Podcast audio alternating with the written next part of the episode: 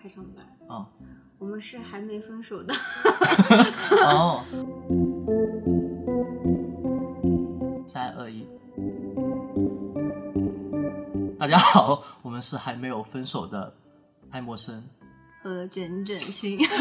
那我们要说，我们要说，我们就是我们是谈了多久恋爱还没有分手的吗？这个这个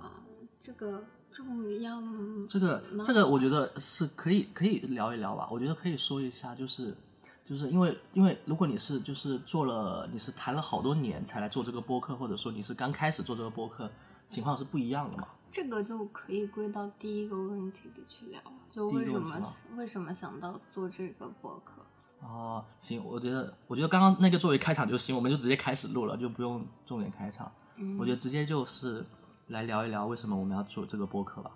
可以啊，那你先说，因为是你突然跟我说你想做这个播客。但是但是最最早是这个想法是你提的，行行行，那我那我说一下吧，是这样子，就是在在还没有在一起之前，在我们还是朋友的时候，然后那个时候呢，因为我是一个十级播客发烧友、播客爱好者，所以你也知道说，作为一个播客爱好者，你就会每天想说，哎，我到底我要做一个播客，我要做什么样的播客？虽然我现在自己有在做另外一个播客，但是我当时确实一直在想一个事情，就是要不要做一个爱情类的播客。因为我听了很多就是情侣之间做的播客节目，但是大多数的情侣之间播客的节目，它只是说我有个情侣的身份，然后我们只是就是聊很多不同的事情，像什么那个枕边风啊，或者说 Blow Your Mind，就是都是说一对情侣，但是他们就是在聊自己的事情。但是你说真的是去聊情感，或者说情感上的播客很少，有，但是也不是以情侣的身份。这也是我一直想要去探讨，就是沟通这件事情，在谈恋爱或者说在亲密关系当中，是真能就是到底能够达到一个很多大的效果？就我一直觉得说，现在很多情侣之间，就是所谓的矛盾、所谓的性格不合、所谓的很多出现的事情，其实就是沟通出现了问题。我我们是不是 有点拉踩别人的感觉？没有没有，我我没有，我这里没有拉踩别人，我没有，我是我身边有，哎，不要这样子，我身边有很多就是相处方式很好的情侣，我我的恋爱观不是说就是我只同意一种恋爱观，我只是觉得说只要两个人他们觉得说他们的相处方式是对的，这就是好的恋爱关系。所以我我并没有说我内心有一个标准说这样子，只是对于我个人而言，我一直很想，就我个人很想探讨的一个点就是说。如果你真的能够做到跟你的伴侣是做到很坦诚的交流，或者说是真的什么都可以聊，那这个这样的关系它能够持续多久，或者这样的关系会会有怎么样的化学反应？因为很多时候，我听到很多人会说啊，我在谈恋爱当中，我想要追求一种就是新鲜感或者神秘感或者那种感觉，就大家会追求一种就是看破不说破，或者说有些事情大家不要说那么清楚。但是很多时候，很多时候有矛盾有问题，恰恰是因为你没有讲清楚一个事情。我觉得可能从职业上来讲，我也是那种属于那种话比较多，已经可以听出来哈。对，就很很喜欢聊天沟通的人，所以我一直我一直认为，沟通是一个就是很有效的事情，就是特别是在亲密关系当中，就怎么样去，这其实很像一个实验。就当时我其实想到是要做一个实验，就是说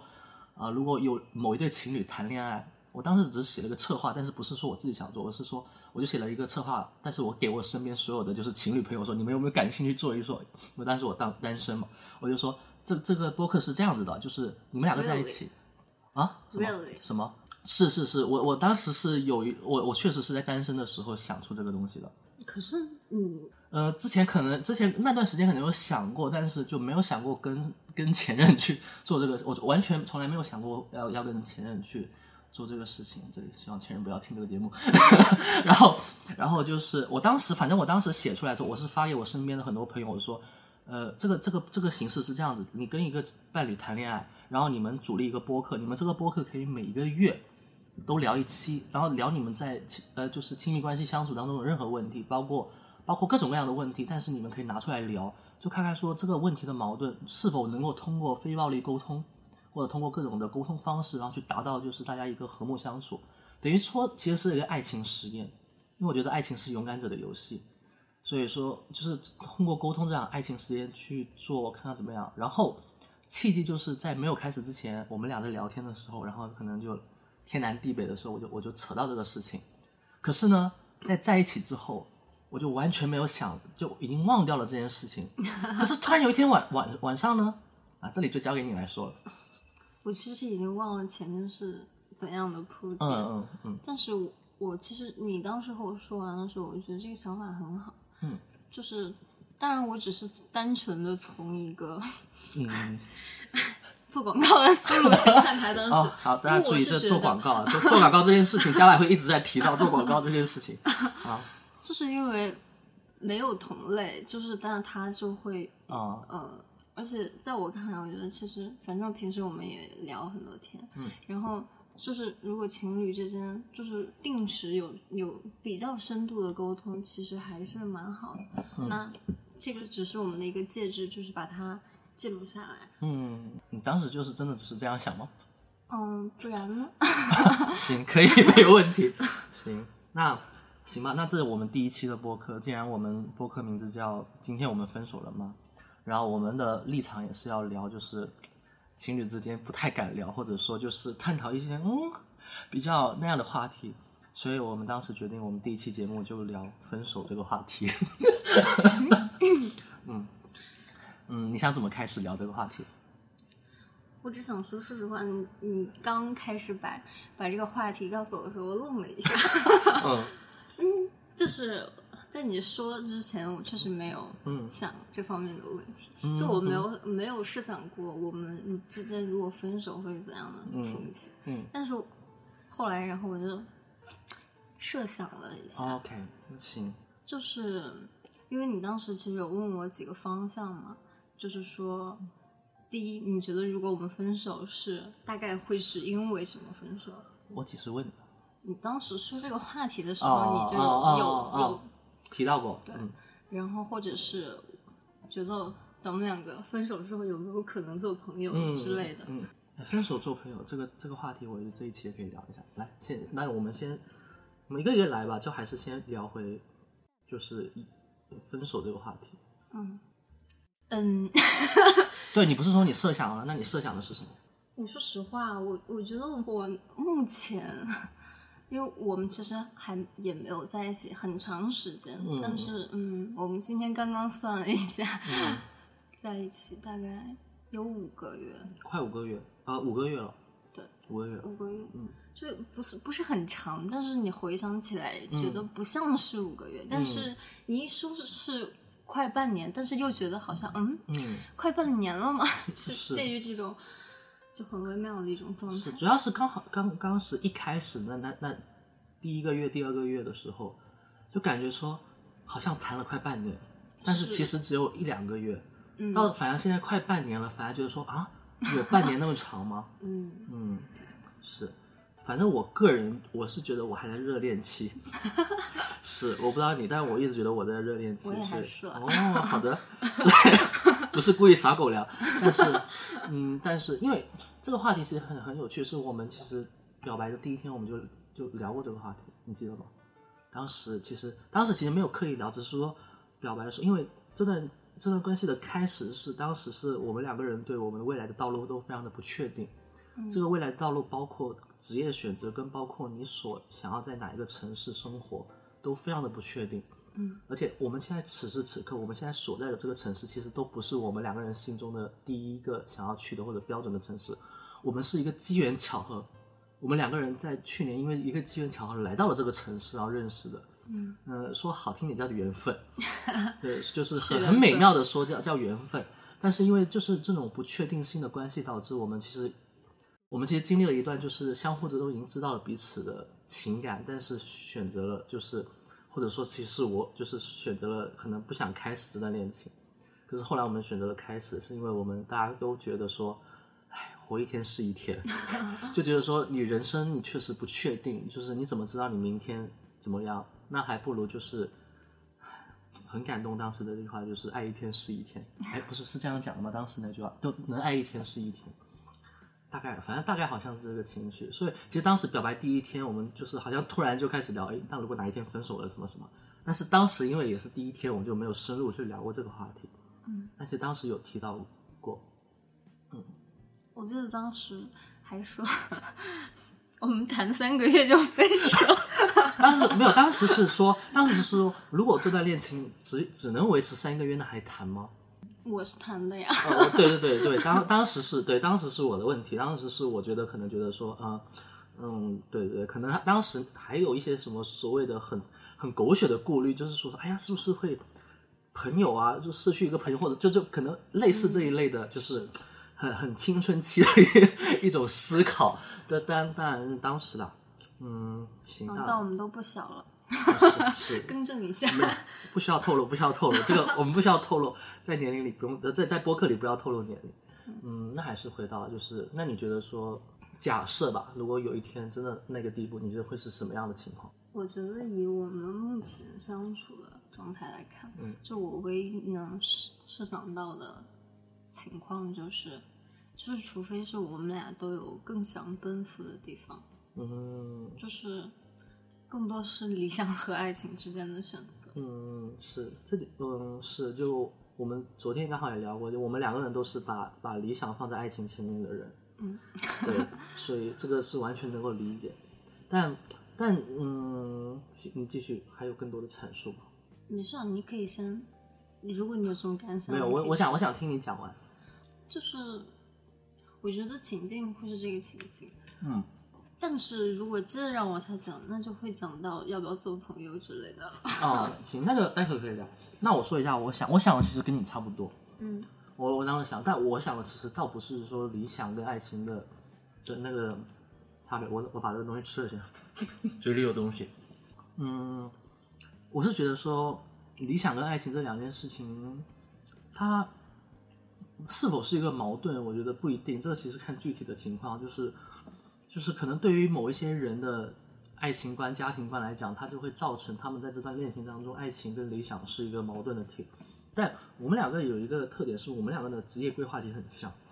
或者说我们两个想做的事情，甚至我们现在的职业也很像。是，所以说，对于我们两个，就是说我我们的，就直接说吧，我们两个都是编剧，对吧？就是两个，等于说我们是两个创作者，而且我就创作者其实很理解，就是作为一个创作者，他内心的一种创作欲望的追求。你想要写出什么东西，你想要表达什么东西，那个东西就是你可能是一种人生一直的追求，它一定是放在爱情面前的。所以说，从事业上的追求，其实想，这从而我们也很理解对方，就是在创作当中陷入痛苦的时候的那个状态，这可能也是那么契合的另外一个原因。然后，所以在对于我们而言，我觉得理想跟爱情，它可能不会构成一个很大的矛盾。其实我在我在担心的想的是，因为很有可能就是可有，但不一定，但很有可能就是在二零二二年的下半年或者时候，有可能我们两个人在生活跟工作上会有一些变动。嗯，可能是我，我我也不知道，但都不一定，因为我们两个人都是那种完全不会去规划或者不确定未来的人，所以这个变动会造成可能会造成一个很现实的原因，就是异地恋，或者要不要这是异地恋，然后这个其实是 是这个是这个这个就是这个这个我现在唯一能想到就是可能会造成，但是。呃，我想的倒不是说，啊，一异地恋我们就就什么分手。虽然好像好像我隐约记得在一开始 之前，我们两个人都说，哎，我们都不异地恋，我们都不喜欢异地恋，不要异地恋。然后，啊、就有有，但很多改变了。我相信，就是你你真的到那个地步，你会做出很多的选择，会会有更多新的东西。但我现在能想到的，就有可能就是，呃，有可能是异地恋，但。我现在目前为止，我的立场就是说，呃，反正都要聊了嘛，我们就放开聊。我的想法是，就是如果因为某些客观原因造成了短期内的异地恋，我可以接受。但是如果这个异地恋是一个很长、很长、长到就是你确实没有办法确定的时候，唉，此时此刻的我，我是理解的。对，此时此刻的我，我，呃，我不是说我没有信心。我不是说我没有信心，因为我我觉得信心是双方面的，嗯，就是说我就算说我我要坚持，我想坚持下去，我也要知道说你能，你你有没有信心坚持下去？如果说双方都有的话，那我呃，我现在不是说要逼你给我一个答案，我们没有到那个地步，只是说对我而言，我我的想法就是说，如果太短的话，如果很短的话，我是我是完全可以；如果长的话，那我就要想要看就是双方彼此给予的信心跟信任是否能够支持走下去。嗯，这是我的想法。就是 因为我之前也有过异地恋嘛，嗯，啊我也有过异地恋，我其实可以很很清楚我自己在面对异地恋的时候，我的就是因为嗯，其实最大的问题就是在于我不喜欢，就是我不是很喜欢网上聊天。嗯就是如果是异地恋的话，我就会希望哪怕是我们每天打一个电话，嗯，就是不要局限在文字，因为我视频跟文字是吗？嗯啊，视频跟跟语音，就比起比起文字，你可以更更偏向于视频跟语音。是啦，可以这样说，嗯，就是因为平时我也是一个就很懒得微信聊是天，这我的人，我可以作证。那你对工作的信息确实是，嗯，也，啊好，嗯，工作狂魔，继续。所以我就会想说，就是，但是我我是觉得，如果是异地恋的话，就这些问题是要多少克服一下了。但是有的人他是接受不了的，嗯就而且说实话，就是如果当你一个人开始孤独处，然后每天在一个城市自己生活的时候，嗯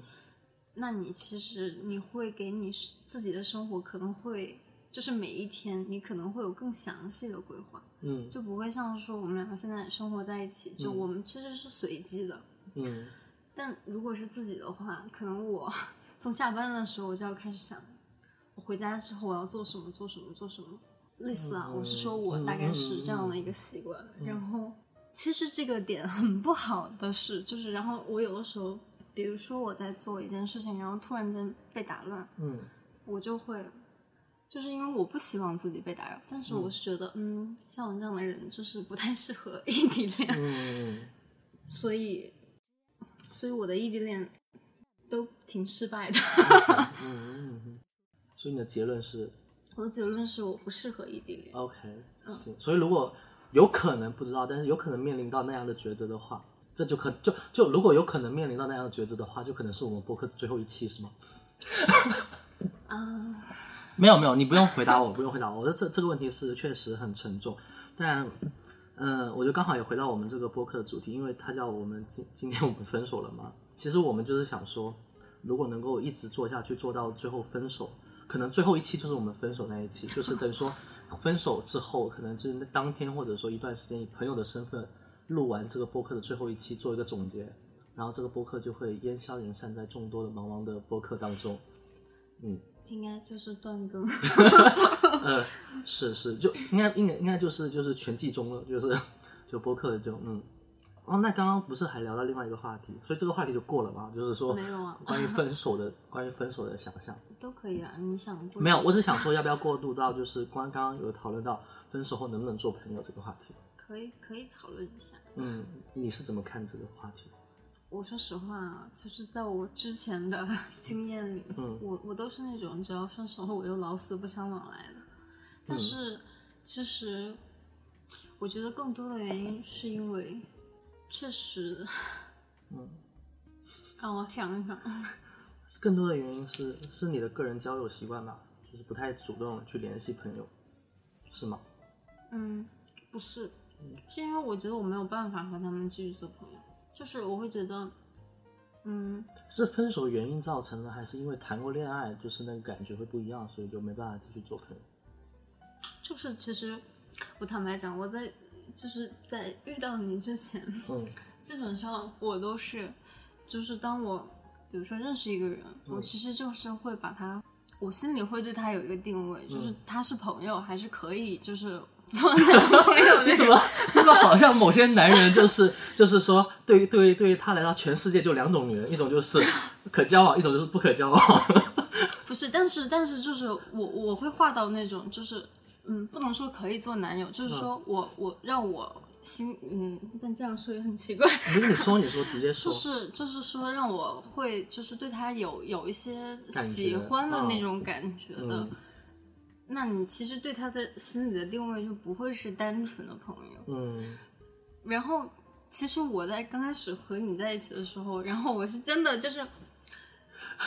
因为其实我们那时候也没有很熟，一开始是是，我们就是一块去看了一场音乐节，啊，跟很多其还有跟其他朋友对。对，然后那个时候我还觉得我们是朋友，就是是就是现在回想起来，我也不知道是就是什么时候突然间这个定位就开始哎、开始发发生那种嗯偏移。嗯，我是不是跑题了？我应该是没有没有跑题了。我们没有，我们还是就是来聊分手后做不做朋友这个话题。然后，而且其实我觉得我我之前谈的一些男友，对我对于我来说，就是我我可能一直在摸索我我我想要的恋爱是什么样子。后来我得出一个结论，就是说，可能我我我我向往或者说我觉得很美好的感情是，就是嗯，你们可以一起聊很多事情，嗯，就像现在，嗯，是，嗯，但是有一些这样的人啊，我只能说，就是比如说前任，嗯。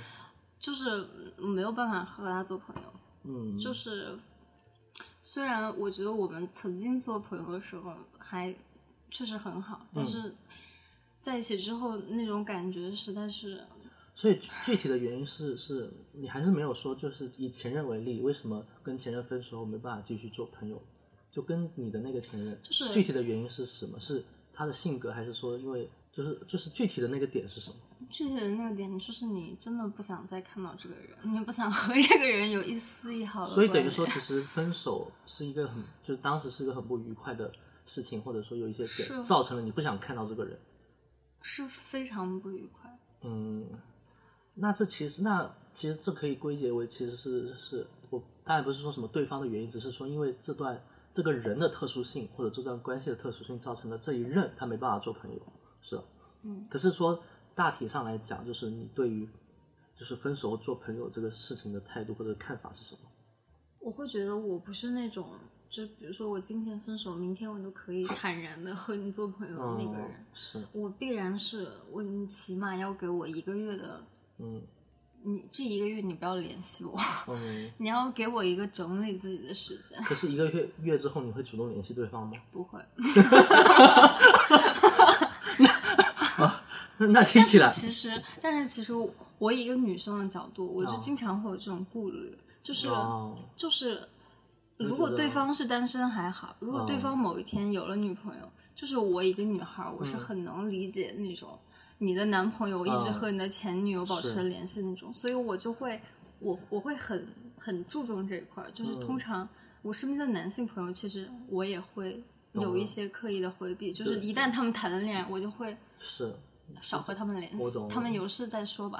是是，我觉得这是就是高情商人际交往的一个标准，就是对我觉得这就是你要你要你要做到就是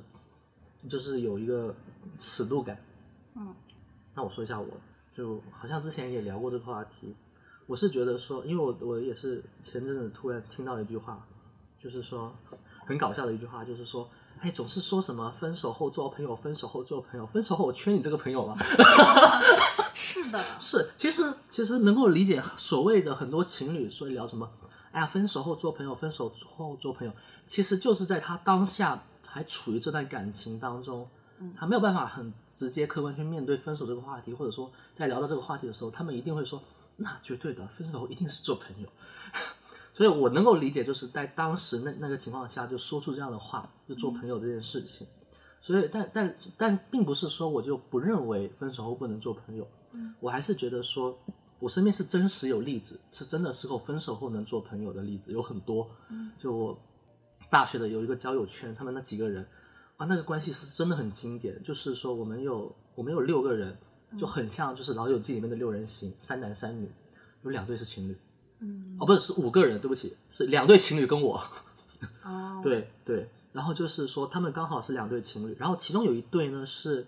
因为有一个是美国绿卡，然后另外一个大学毕业要回国了，所以两个人就知道说，他们就很明确的知道说，当我一毕业，我们这段恋情其实就要结束，因为我是注定要回国的，而你是一定不会回国的。嗯，可是就大家心知肚明，已经知道这一点，所以他们就已经聊好说，那这个学期就是我们最后快乐的一个学期。等这个学期一结束，等我踏上飞机离开那一刻，我们就是朋友。就是，而且就是他们真的能做到很成熟，真的是就是分手之后就回去之后，我们有个小群，大家也在聊天，然后我经常跟他们两个聊，其实主要还是跟回国的那个在聊，也经常听到，就他们两个人私底下聊天什么什么之类的，呃，就他们是真的做到了，因为我记得有就是，呃，有一次其实是已经暑假，就是他们已经分手了，就等于说其实学期结束，可能当时沟通不太不太顺利，女方会觉得说，哎，学期结束我们就正式分手，男方可能觉得说，哎，好像还有点牵扯的，就是没有必要，就马上就断得很干净，但是那个时候就有一段时间就那个。女生飞去了纽约，那段时间好像就是办分手，要回来，回来有这种约饭，然后两个人见面拥抱，就我我在看着他们两个人见面拥抱，然后就坐下，那个感觉就很明显，已经知道关系已经变为朋友，但是那个男生坐在他旁边还是会，然后眼神里面有他，然后给他递纸巾什么之类的，但关系很好。嗯，后面还有很多其他故事不讲，但是就是这是很成功的一个范例。另外一个更绝的范例是。两个人谈了恋爱，就另外一个情侣，两个人谈恋爱谈了很多年，嗯，然后算是和平分手，但是可能分手的那一天不太顺利，但算是和平分手。分手后大家还在一个群里面，重点是分手后不到三个月，那个男的谈了个女朋友，他把那个女朋友拉到我们圈子里面，我们六个人一起去玩，而且重点是什么？就他带来这个女朋友跟他的前女友，哦，两个人聊得很开心，就两个人就还就。重点，我觉得也是因为我的那，就是本来的他的前女友，就是我们很好的那个朋友，他确实是情商超高，而且是那种就是他很就是他的那个很阔很豁达，他性格很好，各方面都很好，所以他就是完全可以接受，他心里也归接受，他就真的是，而且他真的就是会把他的那个女朋友，就是现任女朋友当成一个新的好朋友去认识，说，哎，哦你是读这个专业，哦你是做这个事情哦，哎那你怎么样怎么样？他因为他本身他的人格就是一个好奇宝宝。所以他遇到任何一个新的朋友，他都会问他很多问题，会了解说你的专业、你的事业、你的爱情观、你的。他很有一个，他有一个有很有趣的习惯，他每次遇到一个新的朋友或者跟一个朋友认识久了，他就会问一个朋友一个问题，他说：“你们的父母是怎么认识的？” 就很奇怪，他会很喜欢问别人这些问题。呃，他们这一对也很成功，也是我所认识到的，就是说，真的是成功的做到了分手以后做朋友。反正我觉得这些事情或这些经历给我的一个总结点就是说，分手之后能不能做朋友，其实看两点。第一点就是说，你的分手原因，或者说你分手之后，你们两个人就是对这个事情的态度。如果说是因为像戴绿帽出小三，就是有小三这种，可能就真的没办法，因为这个人已经伤害了你。但是像那种和平分手之后，其实一开始是真就，特别是。这里讲可能不太对，但是特别是情商高的人，就我一直觉得他们那几个那几个朋友，他们情商真的很高，就是他们很多为人处事的问题都是我让我学习很多获益良多的东西，所以我觉得他们真能真的做到。而能能不能做朋友的，能不能分手继续做朋友，第二点就是你的现任怎么看待这件事情。这个这个就是关键，这个是这个是很关键的事情，而且就我很喜欢的一部电影就是那个《鹤》。那一部就是呃人工智能恋爱的那一部，因为里面那个男主角，我好像知道你要讲什么。那个男主角不是就是就他不是跟他的好朋友嘛，那个女的好朋友做纪录片的那个女二号吧，不是女二号，就是也是很好的朋友嘛。然后在他家，在他家，然后就跟她的丈夫还有跟她一起聊纪录片的事情。嗯，特别是我很喜欢伍迪·艾伦的电影，伍迪·艾伦很多电影就是真的就是说，就是男主角跟女主角已经已经离了婚。嗯，我印象最深有一部叫做。好像叫什么好莱坞改编还是好莱坞故事忘了，就类似这个名字。的故事的开端是什么？就是就是伍迪·艾伦他已经跟他妻子离婚了，离了很多年，然后他妻子已经嫁给了一个男人，然后就是，然后那开场就是伍迪·艾伦在他们这对夫妻的家里面，然后就跟跟他妻子聊天，那就是他那个小那个话痨小老头的那个话风格，就是说。哎呀，为什么？你看，你看，哎，当时我们我们离婚，这就很调侃说，哎，我们离婚，我去看心理医生什么什么。然后她还问她丈夫说，你看，你看，是不是你老婆是不是这样子？我当时跟她离婚就是这样子。就他们可以就是在在这种情况下完全去探讨。就我会发现很多，我也不知道是不是假的，就很多在美剧或者说在外国的影视作品里面，你会看到就是这种情况，就是离婚的夫妇可以跟他就是前任的那个丈夫或者妻子，就是大家家庭聚会的时候，可以聊得很来。但那可能是另外了，因为毕竟他们还有孩子嘛，他们之间可能还有孩子，还有什么情况？之前我看过另外一个电影，它叫《离婚不分手》，好像离婚不分手听起来很像国产的偶 三点半偶像剧的感觉。它是那个，就是有一个有一个美剧叫《神烦警探》，神烦警探看过没有？就是反正里面的男主是那个神烦警探的那个男主，然后女主是谁我不记得了。他讲的就是一对已经离婚的。夫妻，但是他们每天的状态，他们还是住在一起。嗯他们每天的状态就像没有分开一样，但是他们已经离婚了。就每天他们还会一起，就是那个男男主会开车送他，送送他的他们是舍友关系是吗？类似，然后就是然后送他去上班，然后等那个女主下车之后还会亲他一口吻别，对，就是就是完全很很很另类的一段关系。但是他那个影片最终它的走向就是说，其实是一对已经离婚了的夫妻，但是他们尤尤其是女主，她可能就是他们他会觉得他们在一起是一种习惯了，他完全没有从。没有意识到他们这段关系已经结束了，直到男主他有了新的嗯，新的恋爱对象，他突然间就是就是感觉自己自己才清醒过来，嗯。然后其实是慢慢的学会放手，真的放手，然后和嗯。他真的、分居，真的就是变成为比较正常一点的朋友关系。嗯，所以他们当时离婚的原因是什么？我有点忘记了，但是那首片子的片头曲很好听。这是重点吗？这不是重重重点，我重点是想知道他们当时离婚的原因，就是既然为什么分离婚之后还可以这样相处，那离婚的原因是什么？只是接受不了婚姻关系？我不不知道了，我回头可以给你搜一下，忘记嗯，这个挺有趣的。很多年前看的一个片子。嗯而且我当时还觉得说，我之前觉得说，为什么分手后很多人分手后不能做朋友的另外一个原因，但这是我以前觉得就是很多情侣他们开始的那个点不是从友情开始的。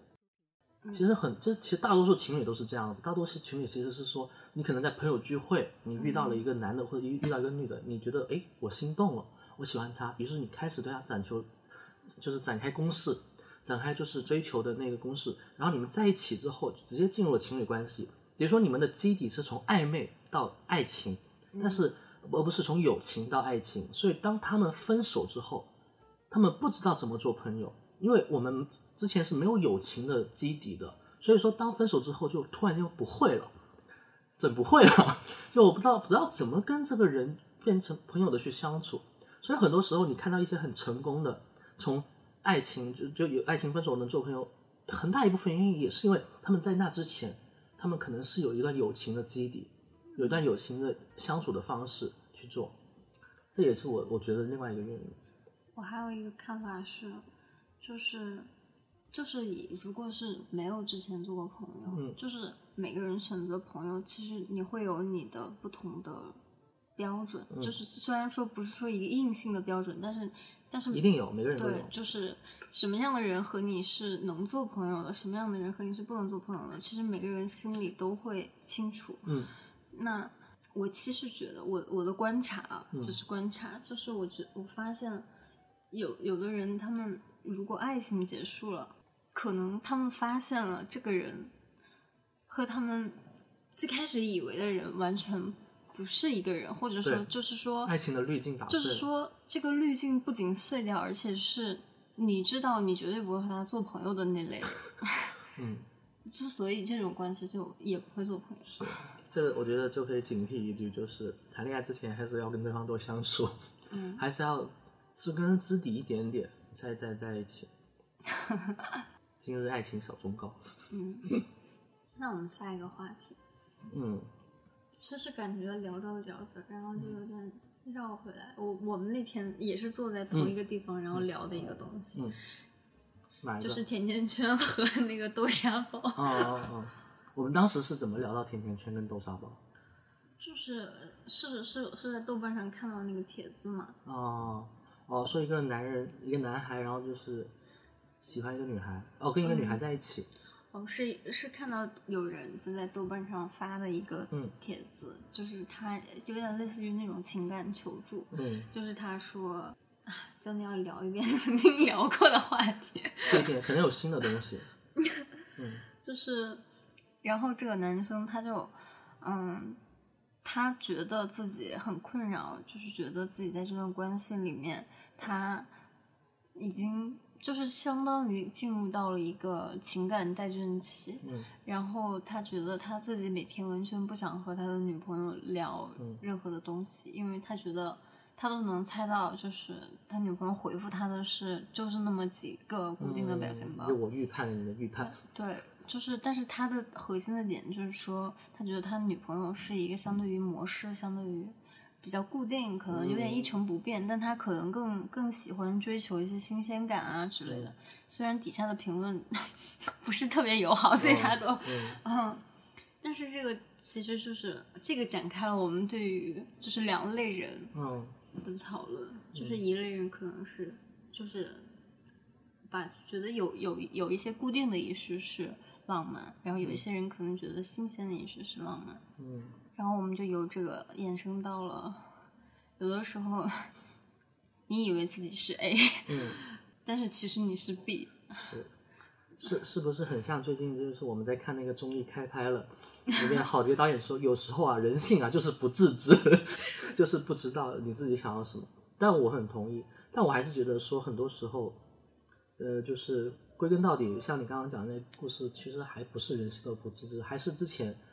其实聊的另外一部电影，就是《消失的爱人》里面讲，就是很多人在谈恋爱初始或者在追求另一半的时候，会去故意去扮演出一副为了吸引对方而去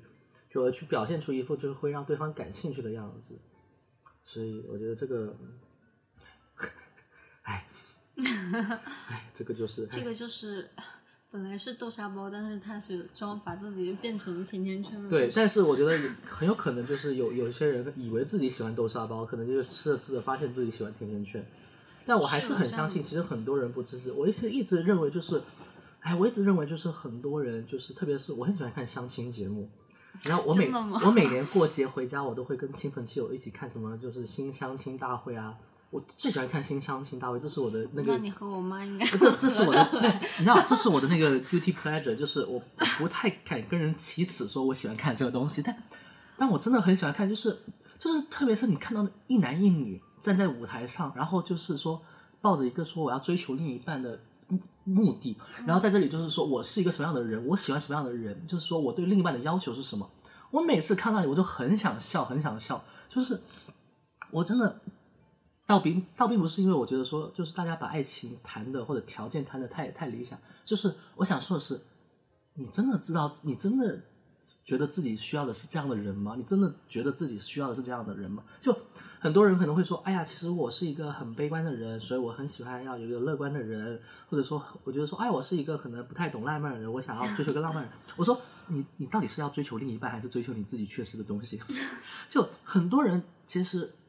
就真的就是对于爱情的想象或者要求，我真的我很喜欢那句话。哎呀，忘了谁说，可能喝了这个红酒忘了谁说。就哦，那个陀耶夫斯基说的，就是要不要要爱具体的人，就是要爱具体的人。你不要为了一个概念或者用一个概念去追求一个东西，就不要说我喜欢的是这一类人，我要去追求这这一类，我遇到这个符合这个标准，然后我就去跟他在一起。那还是那句话，那你喜欢的到底是什么？你喜欢的不是这个人啊，对吧？而且你怎么知道你所认为这个人是 A，他就真的是 A？就我真的觉得，嗯，就很多人真的他真的不知道自己需要的是什么。嗯，你说那个勾起了我很久远的一个回忆，嗯，是应该是很多年前陪我妈看《非诚勿扰》的时候，里面的一对男女嘉宾，然后他们两个是就很搞笑，嗯，那个男嘉宾他就说他想要一个会理财的女生，然后。那他喜欢的那个心动的女生不会理财，嗯然后那个那个心动的女生对他理想的男生也有另外一条标准，就是也是类似于要会理财还是什么，反正是另外一个点。但是他们俩都不是不都不符合彼此那两个点，然后但是他们俩两有点一见钟情那个感觉，嗯，是，两个人眼中的火花都很不一样。然后呢，但是这边这个男的就是眼睛已经离不开对方了，但是嘴里还说啊，可是我想找一个。理财的人不是，我不想说，你想你想要找个理财，你直接找，你直接请个会计师帮你做理财不行吗？你为什么你为什么要在你的伴侣身上要求他去满足你需要理财的这个点？是，然后就这个点是很奇怪的。对，然后但是就是他们那一组最后还是牵手成功了，就是在那个哦，所以他跟理财的那个牵手成功，还是跟有火花的那个牵手有火花，哦就是他们俩就一开始就是对彼此有火花，只是他们俩都不符合彼此对于伴侣的要求和想象，但是他们最终还是决定就是在一起。嗯但是当时确实现场是蛮，嗯，蛮这样就很就是那那段你会觉得就很幽默，嗯，我懂。其实你说的对，其实就是那句话，就是很多人以为，就当你其实就是我们经常看电视剧，或者说看身边的人，就是你会我们会很纠结一个点，就是，哎，为什么他一直喜欢那个渣男，或者说为什么这个男的一直对这个女的就是放不下？就很多时候我们会很不理解，无论是影视剧或身边的人，某一某一个人对另外一个人的那种恋恋或者放不下的情感。我觉得说，我现在开始慢慢懂得，就是这个东西是什么。我也不是说懂了这个东西，我觉得也是，哎，这些话我本来不知道该不该讲，但是我觉得说，既然我们都已经做了这样一个播客，既然我们都要聊。我我既然我们都要聊这样一些节目的话题，而且既然我们这个节目也不知道哪一期是最后一期，所以我觉得说，那那我觉得可以坦开的去讲一下，就是，嗯，就我以前也会就会觉得说，可能我我喜欢的是这一类这一类或者有 A B C D 特质的东西，然后我会跟他在一起之后就干嘛？就特别是我在之前的相处，在上一任的时候，特别是遇到了一些事情，就是可能对方的一些性格展现出来另外的 A B C D 的点，会让我觉得说，哎呀，他怎么这这么样子啊？他为什么他为什么性格那么 A 或者那么 B 或者那么 C？我会觉得说，那我一定会讨厌 A B C 这三个东西。我遇到这三个东西我就很烦，甚至这三个东西会让我造成说，会会减少我内心对他的那个好感度或者干嘛。但我发现我这里，呃，你，但我发现就是在我们这段关系的相处当中，有时候你会展现出之前上一任也展现出同样的，就是说会让我反感那个东西，但我发现我一点都不反感，我发现说我内心一点反感的感觉都没有，甚至觉得说，我就举一个例子，就是我很讨厌看电影迟到。就之前就是真的是有几次就是约会，就是上一任看电影迟到，我当时就真的有点生气。我有一次就是很严重，我想我们去看一部就我真的是等了很久的电影，真的是真的就是那种在艺术馆展映的那种我很喜欢的某一个导演上映的一部电影，然后真的就是，唉，就就我反正很期待，但是因为各种原因就导致我们迟到了。当时就我差点就不想去了，后来我还是坚持就迟到进去看的那部电影。但我发现我们那几次，我们我们好几次其实看电影迟到，但我发现我一点点都没有反感的感觉，我也没有任何就是觉得说不开心的感觉，我不知道为什么。那那有没有可能是，就是那些电影可能不是你真的那么喜欢的？我觉得不是我觉得不是。其实有很多部，我觉得像上次去看《沙丘》，我是一直挺期待想要看的，就是但我们其实迟到了三十分钟，但有很多原因啦，就不只是你的原因，我自己也有原因，就是这不这这都有都有原因。但我发现就是，首先我不是在撒狗粮，我也不是在说什么其他话，但是我才发现就是很多时候就是就是还是那句话，就是你爱上一个具体的人的时候，你会发现就是这些所谓的标准和所谓的点，其实跟真的不重要。就是有时候他真的能够去包容，或者说很多的，我觉得也已经不叫包容。我不知道这个东西是叫情人眼里出西施，还是叫什么样。但是很多时候你会发现，就是因为你对一个，我我相信就好像我不知道怎么去形容这个点，可能好像就是你的亲戚，或者说你对你的父母或者你的兄弟姐妹，很多时候你知道他一些缺点或者一些点的时候，你真的可以不觉得说有什么问题，或者唉我不知道怎么形容，但是很多时候恰恰就是因为，我觉得像你刚刚讲那个豆瓣那个帖子，为什么那个男生他会觉得说那个女的没有新鲜感，他会觉得女很很有可能就是最开始他以为这个女的是个甜甜圈，他以为他自己也是个甜甜圈，但结果喜欢之后，他发现啊，他是个豆沙包，我不喜欢豆沙包。但是我发现我们我们两个起码是我对你在一起的时候，我从来没有抱着说你是甜甜圈还是豆沙包，我其实不知道你是什么样的人，我只知道说我内心对你有种按压不住的情感，我觉得我需要表达。我甚至这个表达甚至不是说我要跟你在一起，我没有想说，当时就没有想说我要跟你在一起，我只是觉得说，我想告诉你，我想让你知道说，甚至我也没有说想让你知道，当时其实是一个意外捅破了这层纸。然后是一个意外捅破了这层纸，然后我才我才跟你表达说，内心有这样的一个冲动，但我并没有想要做什么，我也不知道说这份冲动来源于哪里。就是很多情侣会问对方说：“哎，你喜欢我什么？你为什么喜欢我？”但我抱歉，我真的回答不出这个问题。甚至我觉得说，你能回答出这个问题，那你喜欢的东西就，那你喜欢的就很很算计，很算计，就好像说你是在规定，就就我觉得很多时候人其实是没有理由做很多事情是没有理由的，很多时候理由只是说我们冠以自己做这件事情的一个理由，但是很多时候情感是先于理由的，你知道吗？之前有一个实验，我不是跟你讲了，就是说很多时候就有有科学家在检测的实验，就是说你你动一下，你伸出你的手，你动一下你的食指，你以为你是大脑传递了一个神经元让你的食指动了一下。但其实真实的原因是你的食指动了一下之后，传了一条神经元到你大脑，说让食指动一下。嗯，就是你之前跟我讲的，因为你相信神秘学嘛，你跟我讲的说 你要相信自己身体的感觉，身体会告诉你去怎么做。所以很多时候是身体在告诉你说，哎呀，我要选文科，我要选理科，我喜欢这个人，我要不要做这件事情？这这个也是我最近开始慢慢这几年开始慢慢感悟，就是说，当我要做一个决定，我觉得说。犹豫了，我身体不舒服了，或者说我觉得不好了，那这个决定必然就是我内心深处是觉得不舒服，或者说我不我需要慎重考虑一下这个决定。同样，就回到情感上，就会发现说，我不知道为什么，但是我就是有一份很大的冲动，就知道说这样子在一起。所以当在一起之后，可能我发现了一些我以前以为这个东西叫缺点，因为在上一任对方做这样的事情让我很不开心，但是我才发现我好像不是。所以归根到底，这样讲可能有点不对。归根到底，可能不是因为对方做了这件事情让你不开心，而是你其实内心已经对对方，已经情感上面已经这样，已经有一个慢慢的暗淡，所以导致对方无论做了什么事情，只要这个东西踩到了你那根稻草，你就觉得说这就是理由，这就是分手的理由。所以很多时候所谓的分手有什么性格不合啊，或者说呀因为他妈不同意啊，或者说因为什么星座不合，或者因为不合，归根到底就是你不爱了。其实就是因为你情感淡了，淡了之后你经受不了这些考验，你经受不了，你忍受不了他的缺点，你忍受不了他妈对你的所有东西。但是我们在讲分手理由的时候，我们会说，哦，是因为他妈不让我们在一起，是因为就是他的性格导致这样子。但其实本质上就是因为不爱了。而另外一个观点就是，就之前我们讲的观点，我不相信天长地久，我们两个都不相信天长地久，我们不相信海枯石烂。我的理论就是，所有的成功的婚姻。就是在离婚之前有其中一个人死掉，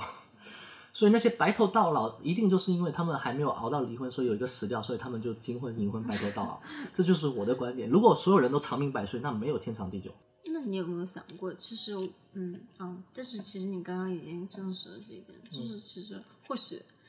因为我们现在还很短，嗯，就是倘若我们真的有就是谈。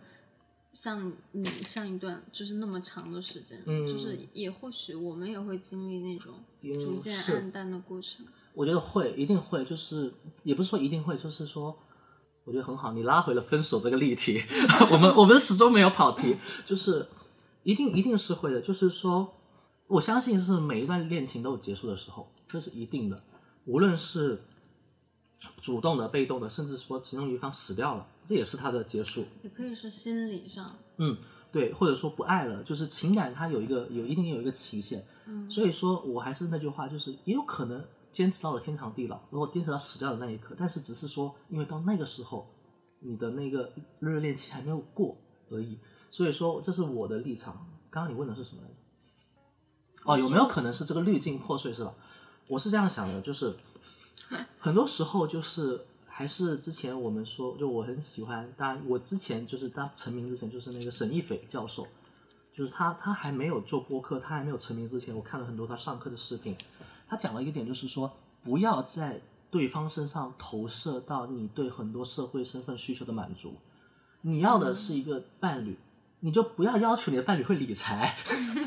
就你你你会不要说说，哎，他要会做家务，他要会理财，他会做饭，他会收拾屋子。请问这些东西跟你的爱情有什么关系吗？你收拾屋子你自己不会收拾吗？你做饭你自己不会学吗？或者说有时候你会有时候会这样子，就是说可能有时候就是会说，哎，我为了他做了很多事情，我可能每天为他做饭，我每天做饭，但是他都不认真吃，或者他他都不回来吃，他都干嘛？那这个时候，我觉得你有没有可能转换一种思维，就是说，你不要把做饭这件事情当成是你想要为他做的一件事情，首先你把它当成是我个人想做的爱好。诶，我想今天我想做这顿饭，我想研究一个新的菜式。如果有缘有幸，他今天有空，他跟我一起分享了，我很开心。但如果他今天没有办法分享我的这份喜悦，我做的这道饭，那起码对于我个人而言，我自己要先让自己快乐。我对我自己而言，首先我要喜欢做饭这件事情本身，所以在做这件事情，我本身先快乐了。我觉得这个这个很重要，就是我一直觉得我我以前会觉得说，爱情是锦上添花，不是雪中送炭。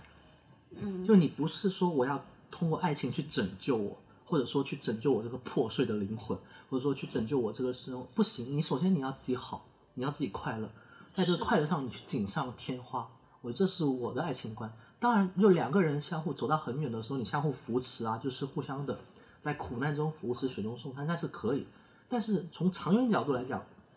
如果说像很多就是男性也好，女女性也好，就是他在陷入一段个人的，就是深渊或者说就是一种生命历程的低谷的时候，可能刚好有一个人拉他上来，于是他跟这个人谈恋爱，他可能觉得这个人是他的救星，但是你会发现这样的情感一直走不长远，会很累。对，会很累。对对，对于对方来讲，或者对于都很累。所以说，爱情本质一定是锦上添花。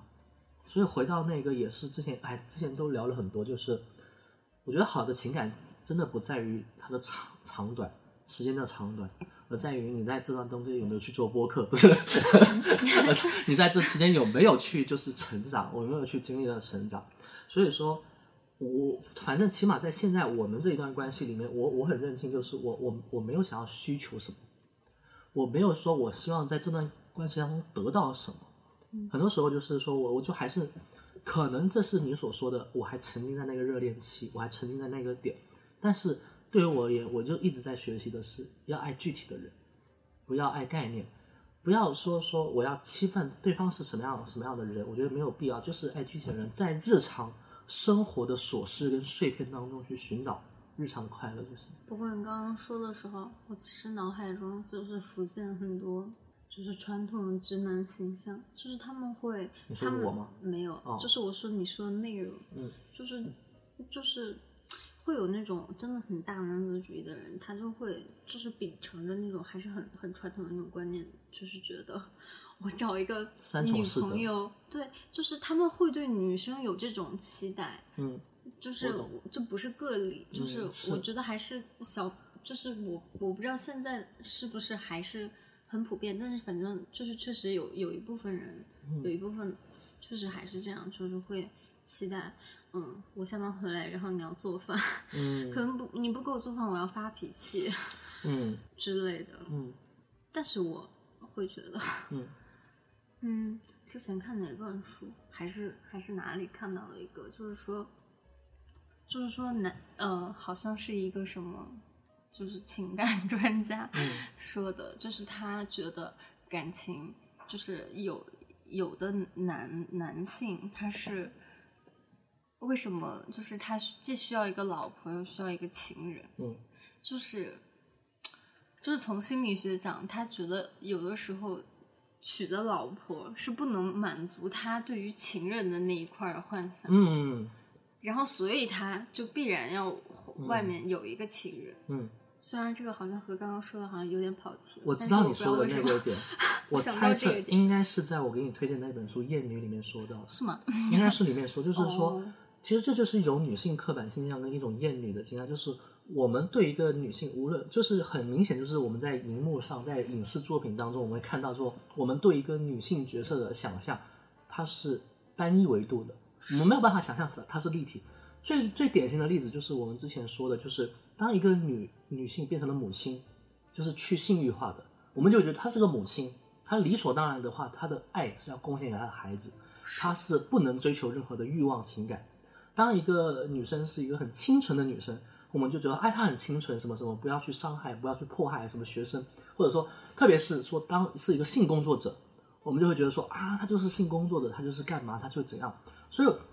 很多男性其实不单单是男性，可怕的是很多女性其实也是一样。所以厌女最很多时候厌女就是说男男性固然就是很大的一部分造成这个伤害，但是更可怕的是女性的厌女。你会看到很多，我不知道你们看刷微博，经常会看到一些打小三的视频，都是女的在打。但是其实我从情感上我能理解这一点。是，就是说，所以说这这个倾向，所以你刚刚讲那个点，就是也是回到了很我其实觉得女性的厌女是，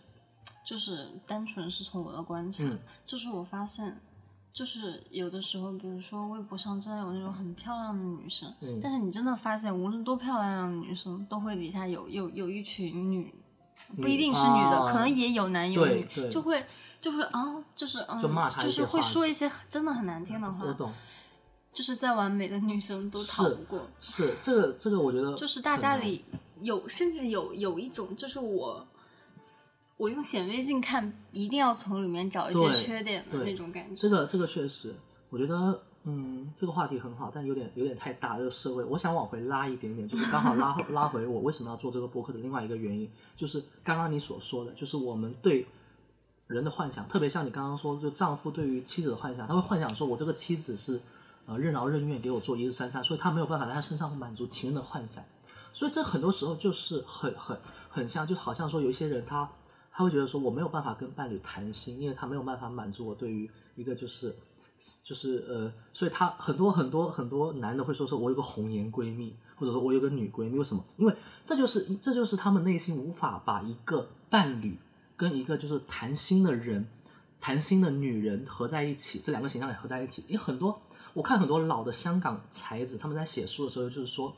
这其实有点像红玫瑰、白玫瑰，但也不是。其实他就会觉得说，我要跟这个女人谈心，那我们的关系一定是纯洁的，纯洁的话一定是不牵扯性。可是我跟我的伴侣的话是有性的，那有性的话就不能谈心。